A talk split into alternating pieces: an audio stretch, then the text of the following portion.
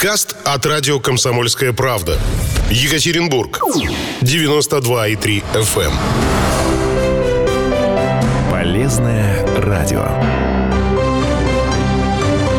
Здоровье.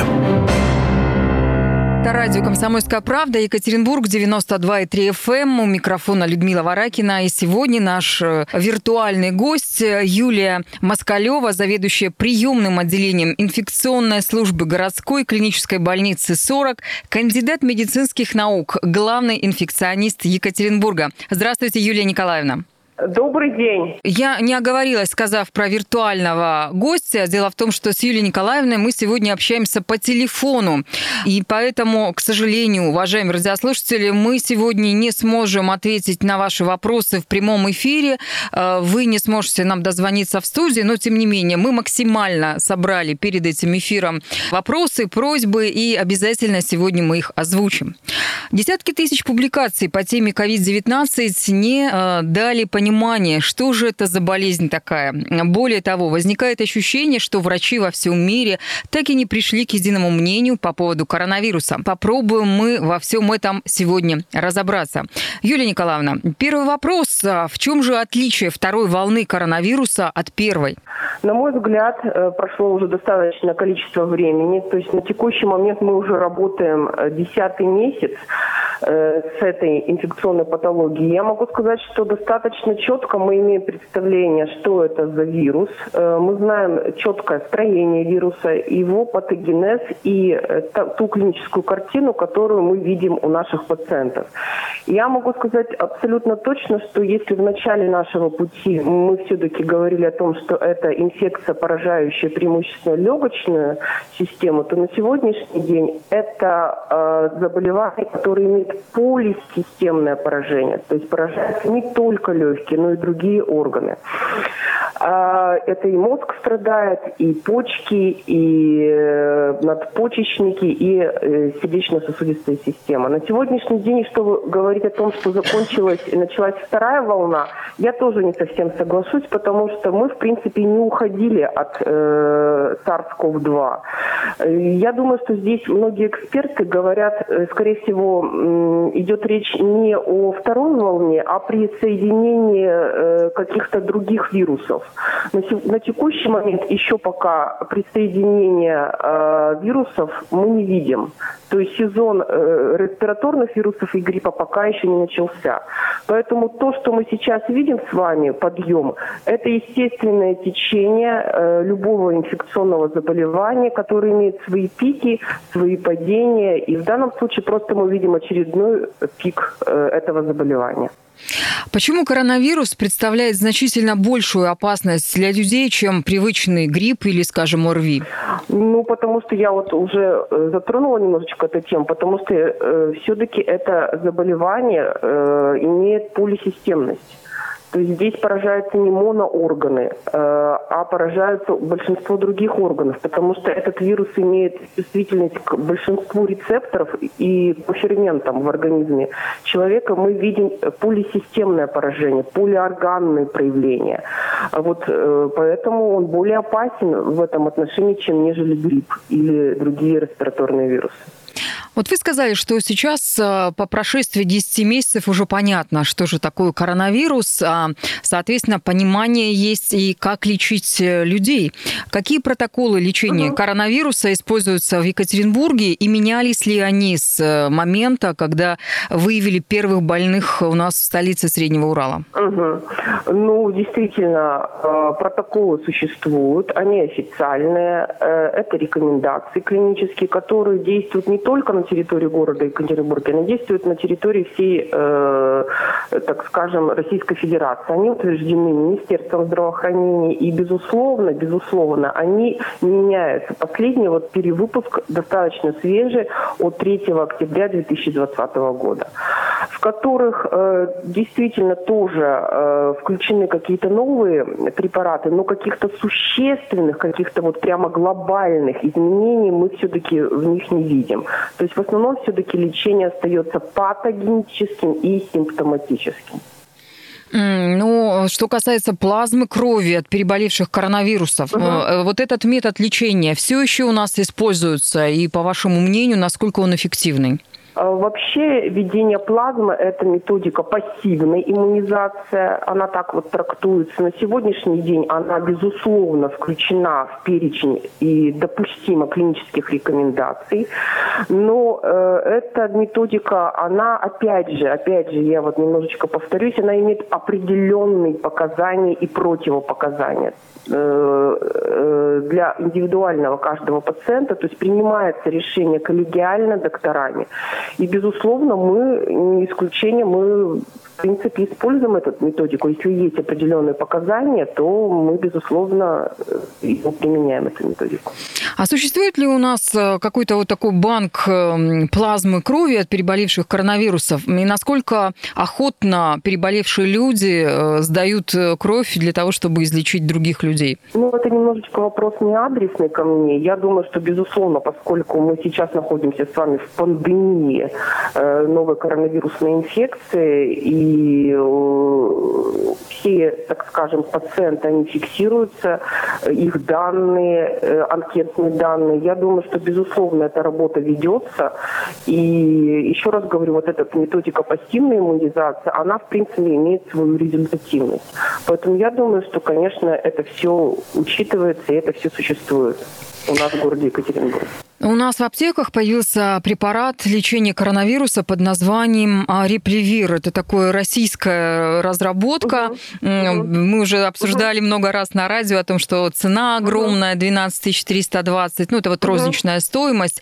А в Екатеринбурге и конкретно в клинической больнице 40 э, применяется ли это лекарство или нет? Да, есть такой препарат. Его, э, вот вы назвали его торговое название, его название фамипиравир. Это препарат, который действует на определенный фермент РНК-вирусов. Вот коронавирус, он относится к РНК-вирусам, так же, как и вирус, допустим, гриппа H1N1.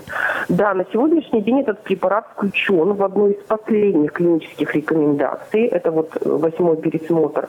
И в Екатеринбурге этот препарат действительно есть. В 40 больнице это тоже не исключение. Наш ковидный госпиталь, он тоже существует, этот препарат. Но я опять здесь делаю небольшую пометочку. Все-таки, все все-таки этот препарат не для амбулаторного лечения. То есть этот препарат имеет определенные э, также особенности назначения, определенные дозировки.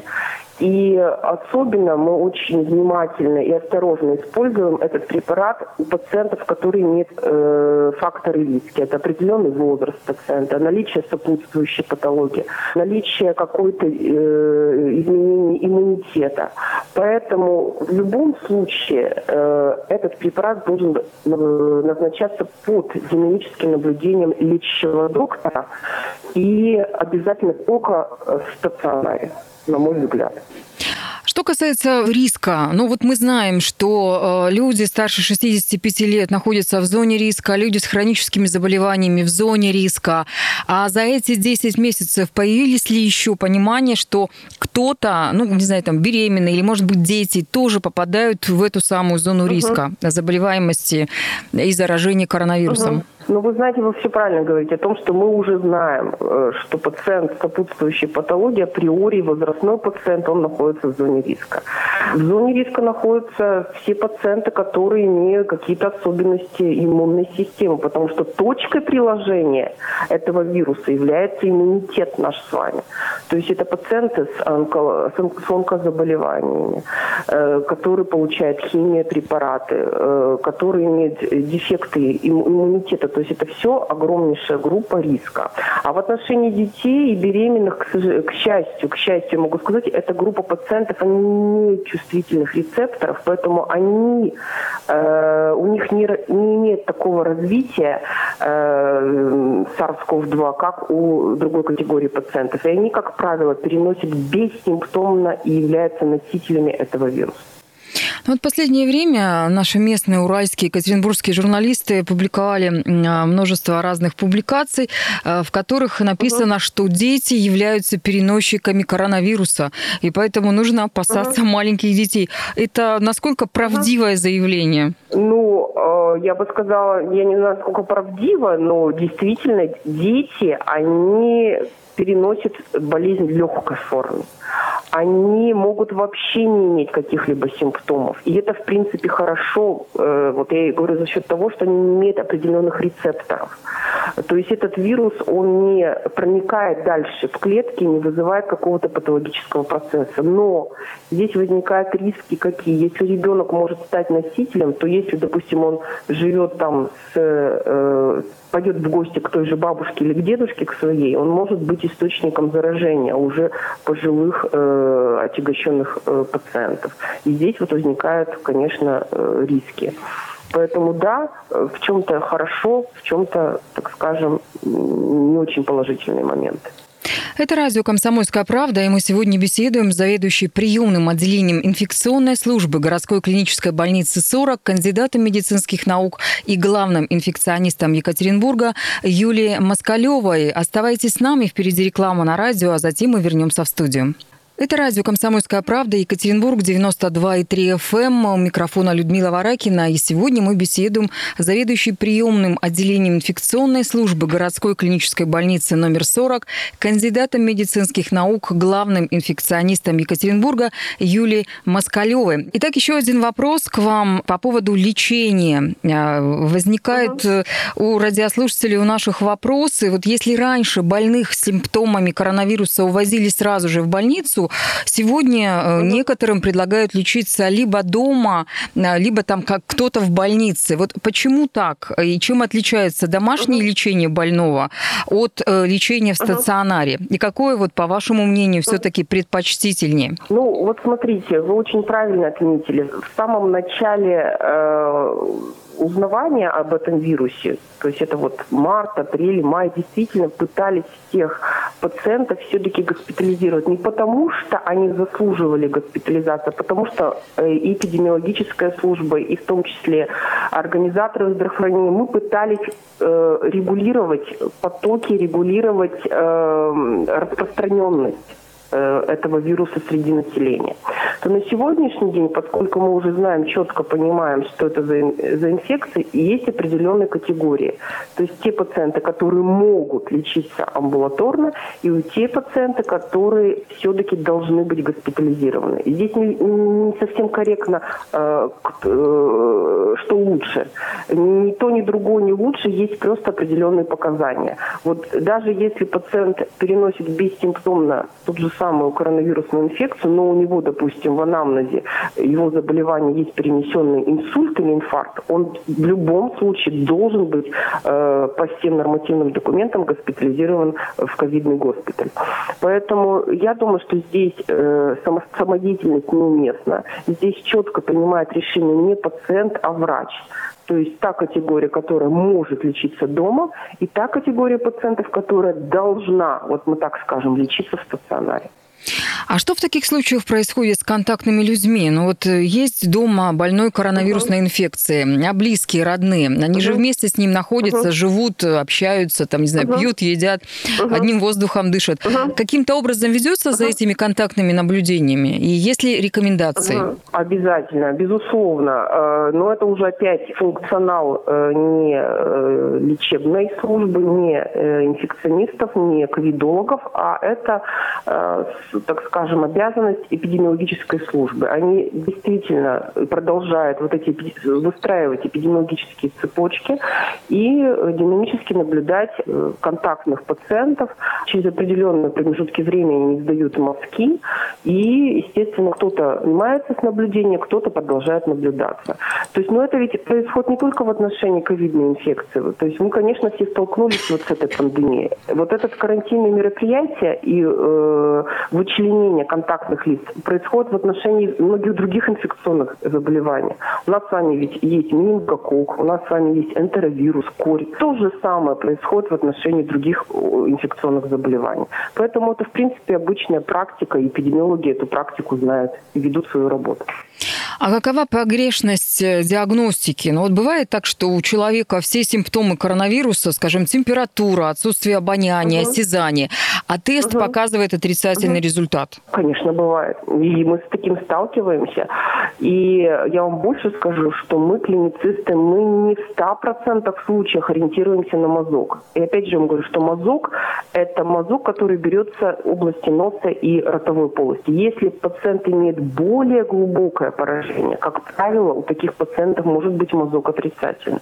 Поэтому мы в первую очередь ориентируемся на клинические симптомы, мы ориентируемся на эпидемиологический анамнез, мы ориентируемся на лабораторные изменения, как в крови, так и КТ легких, рентген органов грудной клетки.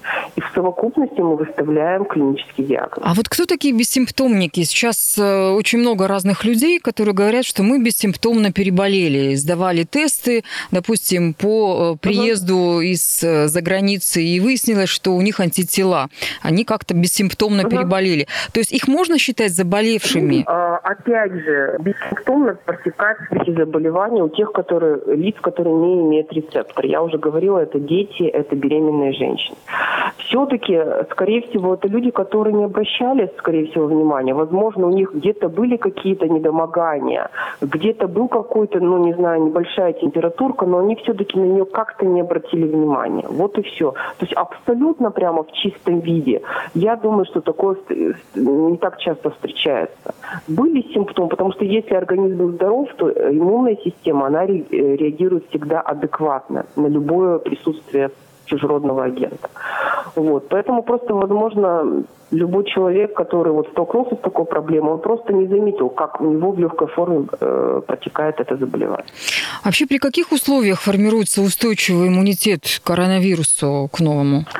При каких условиях? Ну, при тех же условиях, как к любому другому инфекционному заболеванию. Как минимум, если сформируется коллективный иммунитет, если переболеют хотя бы 50% населения, сформируется коллективный иммунитет, и мы увидим эту иммунную прослойку. Просто появилась информация, что якобы заболевшие э, коронавирусом, переболевшие люди через полгода вновь могут заболеть. То есть насколько достоверна эта информация? Или у вас нет данных? Ну вот смотрите, опять же, мы сейчас с вами э, находимся в пандемии коронавируса. И официально мы работаем, неофициально 10 месяцев, официально 7 месяцев. Для того, чтобы оценить напряженность иммунитета, должны быть определенные промежутки времени, оценки этого иммунитета. И они должны оцениваться у одного и того же пациента в одной и той же лаборатории через определенные промежутки времени. Поэтому, возможно, э, кто об этом говорит, опять же, существуют какие-то дефекты, взятие анализа, возможно, ложно какие-то положительные результаты. Для того, чтобы оценить, мы должны через определенные промежутки, допустим, через месяц, через три, через полгода, через год у одного и того же больного посмотреть напряженность иммунитета. И это, должен, это должен быть не один человек, это должна быть группа пациентов. Я думаю, что на сегодняшний день иммунологи и вообще наши коллеги, они ведут эту работу, безусловно. И мы результаты эти увидим в ближайшее время. А, если уж говорить э, про детей, э, лечение детей от коронавируса, оно отличается от лечения взрослых или, скажем, там, пожилых людей, или абсолютно угу. одинаковые протоколы? Нет, безусловно, я еще раз повторюсь, лечение детей отличается, и в том числе отличается лечение беременных женщин. Э, благодаря тому, что все-таки э, они, у них протекает э, это заболевание в бессимптомной либо в легком форме. На сегодняшний день существуют в основном это местные препараты, которые используются местно, то есть на слизистой оболочке носа, ротовой полости. Это все-таки не системные какие-то препараты, которые мы все-таки применяем у взрослых пациентов. А, ну, еще вопрос по поводу вакцины от коронавируса. Обещали, угу. что часть партии поступит в Свердловскую область и в Екатеринбург. Угу. Известны ли сроки, кто первый э, сможет поставить эту прививку? Ну, или, угу. или понимание какое-то имеется, где, как это можно будет сделать? Ну, здесь никакого секрета нет. Э, о прививке об этом говорил на федеральных каналах, то действительно она поступила в города, и она проходит э, окончательный третий этап клинического исследования, и поэтому она и не, ее, ее не допустили в широкие массы. В первую очередь, э, по желанию имеется возможность привить это тех пациентов, которые находятся в зоне риска. Это в первую очередь медицинские работники, это в первую очередь врачи и учителя. Поставить данную вакцину можно исключительно только после обследования человека и только в лечебном учреждении. Скажите, а вы лично поставили такую вакцину себе? Э, пока еще нет, но я над этим вопросом думаю. Возможно, э, приму положительный результат. Ну вот у нас сейчас политики ставят э, вакцину от коронавируса, и в частности мэр Екатеринбурга Александр Высокинский тоже ее сделал, губернатор Свердловской области. Как вы считаете, то есть насколько это вообще безопасно для таких ну, вот, больших политиков, я бы так сказала?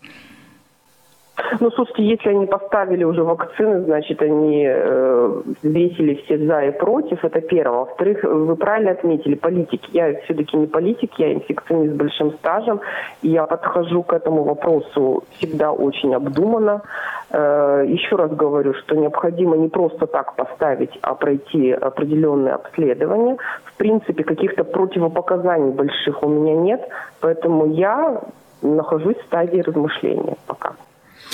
Это радио «Комсомольская правда». У нас в студии Юлия Москалева, заведующая приемным отделением инфекционной службы городской клинической больницы 40, кандидат медицинских наук и главный инфекционист Екатеринбурга. Сейчас мы уходим на небольшой перерыв на радио «Комсомольская правда» новости, а затем вернемся в студию и продолжим наш разговор. 92,3 FM, эм, Екатеринбург, радио «Комсомольская правда». Приветствую всех тех, кто присоединяется к нашему разговору. Говорим мы сегодня с заведующей приемным отделением инфекционной службы городской клинической больницы 40, кандидатом медицинских наук, главным инфекционистом Екатеринбурга Юлией Москалевой. Юлия Николаевна, а, ну и последний угу. блок, э, я бы хотела, чтобы мы поговорили ну, про мнение людей э, и э, что думают инфекционисты перфекционисты по поводу и масочного угу. режима, и соблюдения всех угу. санитарных норм. Вообще, мне кажется, такое угу. ощущение сейчас появилось, что люди устали. Устали от коронавируса, угу. устали от этих новостей, от всех мер, которые предлагают власти, угу. ну и в большей степени устали даже от противоречий. Ну вот, например, нам говорят, угу. что нужно соблюдать дистанцию социальную, требуют пройти тест по прилету из-за границы в аэропорту. И там же в аэропорту скапливаются огромнейшие очереди. Естественно, ни о какой дистанции угу. речи не идет. Ну и можем даже пояснить радиослушателям, что вот жители Дании, например, если они при, поехали uh-huh. в Турцию, то тест э, нужно им сдавать еще в Турции. Без этого результата теста uh-huh. их домой просто не пустят. Может быть, нам тоже каким-то образом э, специалистам с uh-huh. подключением э, врачей-инфекционистов, ну вот все эти меры как-то по-другому организовывать? Как вы считаете? Ну, вы знаете, я с вами соглашусь, что усталость, она, безусловно, существует. И эта усталость, она объяснимая, потому что мы все с вами живые люди, люди, и э, один, одно и то же заболевание уже такой длительный период времени устали не только наше население. Вы представляете, как устали э, медицинские работники, как устали врачи, а у них тоже есть свои семьи, родственники, близкие люди. Поэтому это, конечно, всем понятно, но это не является аргументом. Действительно, все устали, но все эти меры карантинные и масочный режим это инфекционная безопасность в первую очередь. И давайте вот с вами вспомним, что те страны, а и мы, Российская Федерация, именно относимся к этим странам, в которых своевременно были введены эти карантинные мероприятия и в полном объеме, у них все-таки нет такого уровня заболеваемости. Это первый момент. И у них нет такого количества неблагоприятных исходов, неблагоприятных исходов течения SARS-CoV-2.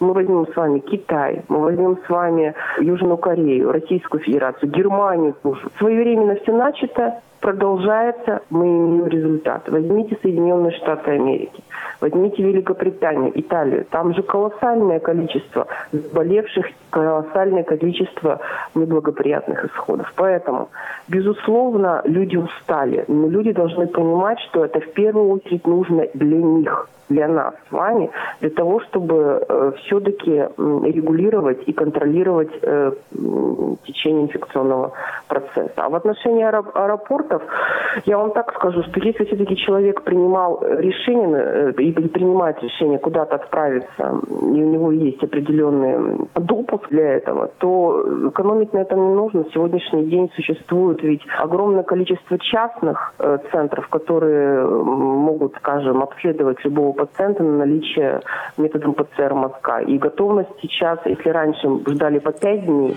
то сейчас в течение 48 часов.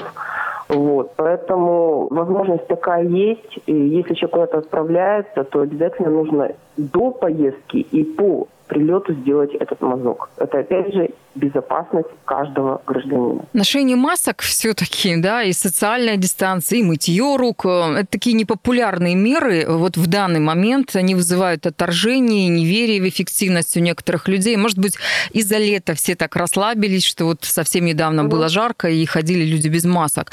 Объясните, пожалуйста, угу. как инфекционист, все-таки для угу. чего нужно носить маски? Причем носить маски правильно. И почему продолжать мыть руки это очень правильная угу. мера. Я опять вот вас с вами соглашусь в том, в том что э, те люди, которые говорят, что это э, меры э, неэффективны, они поступают неправильно. Это абсолютно доказанные эффективные меры. Почему? Потому что точка приложения вируса – это верхние дыхательные пути слизистые. И если мы будем защищать с вами э, верхние дыхательные пути слизистые, мы уменьшаем риск инфицирования, мы уменьшаем риск заболевания. Поэтому, конечно же, это наша с вами инфекционная безопасность. Носить обязательно нужно правильно, одевать носовую перегородку, не спускать. По возможности э, не до фанатизма, но все-таки мыть руки и соблюдать э, социальную дистанцию. Это обязательно нужно делать. Что касается масок, есть э, такие граждане, которые говорят, что они носят маски, приспустив даже на подбородок, потому что им трудно дышать через эту самую маску. Есть люди, которые тоже угу. приспускают маску, говоря, что у них запотевают очки, и им трудно смотреть угу. на мир. А, может быть, есть угу. какие-то советы от врачей, как правильно носить маску, и при этом можно было бы и дышать нормально, ну и, собственно говоря, чтобы очки не запотевали? Угу. Ну, вы знаете, я вот сама хожу в очках, Поэтому я могу вам ответить то, что ведь существует не обязательно использовать, э, да, возможно, какой-то вот, э, вот эти маски, которые, если мы говорим с вами про медицинские маски, да, возможно, э, они что-то сделаны из какого-то, так скажем, ткани, что мешают проходимость воздуха. Но на сегодняшний же день существует хлопчатобумажную маску. Можно даже ее сшить самостоятельно из, из любой ткани дышащей хлопчатобумажной. И если это маска индивидуальная, ее просто нужно вовремя э, стирать и обрабатывать. Пожалуйста, просто нужно каждому э, человеку найти тот удобный способ, который э, допустим для него. Вот я просто, в принципе, конечно, поскольку я много лет работаю, я уже привыкла, если мне запотевают э, очки, но я просто как-то их сдвигаю и иду вперед. Поэтому ну, нужно набраться терпения, еще раз скажу, и подобрать то ношение, ту маску, которая будет удобна каждому отдельному взятому гражданину нашего города Екатеринбурга. Ну, вот есть люди, которые носят все-таки маски, но при этом они носят маски э, неделями. А как часто угу. вообще и одноразовую маску, и э, многоразовую такую хлопчатобумажную маску нужно носить угу. и менять? Ну, если это индивидуальная маска, э, которая носит только исключительно человек сам не дает ее поносить кому-то другому, э, значит, он просто должен ее э, подвергать термической обработке хотя бы раз в день. Этого будет достаточно. А если мы говорим с вами о медицинских масках, то, конечно, их нужно менять хотя бы раз в три часа. А, прежде чем э, мы с вами начали сегодня разговаривать, я готовилась к эфиру угу. и много публикаций пересмотрела. Так вот, есть эксперты, которые пишут, что пока выработается коллективный такой иммунитет, и пока медики угу. научатся лечить новую болезнь очень быстро, эффективно, то уровень распространения этого коронавируса станет значительным. Вот с вашей точки зрения, что все-таки сейчас нужно предпринимать? То есть, не знаю, там оставаться дома, не ходить в гости, э, там те, ту же самую маску носить правильно. Или, может быть, наоборот, чтобы иммунитет выработался, все снять и совершенно безболезненно ходить по улицам, в гостях и маску забывать угу. в карманах. Нет, ну однозначно это не второй вариант, который вы предложили. Я думаю, что нужно всегда рационально подходить к любому вопросу, всегда обдуманно. Значит, не должно быть перекосов в любых ситуациях. Э, в первую очередь, что нужно было сделать и что нужно еще успевают граждане, это сделать прививку от гриппа. Вот это нужная действительно мера безопасности, потому что чего мы боимся? Того, что, вот как вы правильно отметили, мы уже знаем клинику ковид-инфекции. Но мы не знаем, э, не то что не знаем, мы боимся э, того, что когда один и тот же человек будет иметь несколько вирусов одновременно, в том числе и ковид. Вот тут э, может протекать заболевание уже по разным путям и с разными исходами. Вот этого мы действительно боимся. Поэтому пока люди еще успевают в течение октября месяца, я все-таки всем рекомендую обязательно сделать прививку от гриппа. Ее можно делать даже беременным женщинам. Абсолютно там минимальные показания на сегодня, противопоказания на сегодняшний день. Это в первую очередь безопасность. И второй момент – это без фанатизма, но все-таки ограничительные карантинные мероприятия должны соблюдаться. Ждать ли нам переполненность коечного фонда или все-таки власти и медики учли ошибки и опыт э, такой первой волны коронавируса? Ну, я думаю, что это вопрос, опять же, не совсем адресный вопрос к организаторам здравоохранения, но я вам скажу сразу, и все граждане должны быть спокойны. Ежедневно ведется мониторинг э, Министерством э, здравоохранения Свердловской области, поэтому опасаться ни в коем случае не нужно. Все вопросы, они э, решаются по мере их поступления. Юлия Николаевна, ну и в конце нашей передачи я бы хотела, чтобы вы обратились к екатеринбуржцам, к слушателям радио «Комсомольская правда» и дали, как инфекционист, э, самые важные советы, чтобы они в ближайшее время смогли их э, в жизни притворить. Ну, вы знаете, я хочу обратиться и сказать всем нашим гражданам, с тем с посылом, чтобы все-таки, я понимаю, что пульс напряжения очень высок, усталость велика. Но, пожалуйста, дорогие наши граждане, наберитесь максимального терпения. Наберитесь терпения, воли и все-таки э, прислушивайтесь к тому, о чем говорят эпидемиологи, прислушивайтесь, о чем говорят инфекционисты. И я, если вы будете следовать всем нашим рекомендациям, я думаю, что мы справимся с этим проблемы с этим ковидом. Поэтому делайте прививку от гриппа и будьте все здоровы. Спасибо большое. Мы разговаривали с заведующей приемным отделением инфекционной службы городской клинической больницы 40, кандидатом медицинских наук, главным инфекционистом Екатеринбурга Юлией Москалевой. Будьте здоровы, всего самого доброго и слушайте радио «Комсомольская правда». Полезное радио. Здоровье. Подкаст от радио «Комсомольская правда». Екатеринбург. 92,3 FM.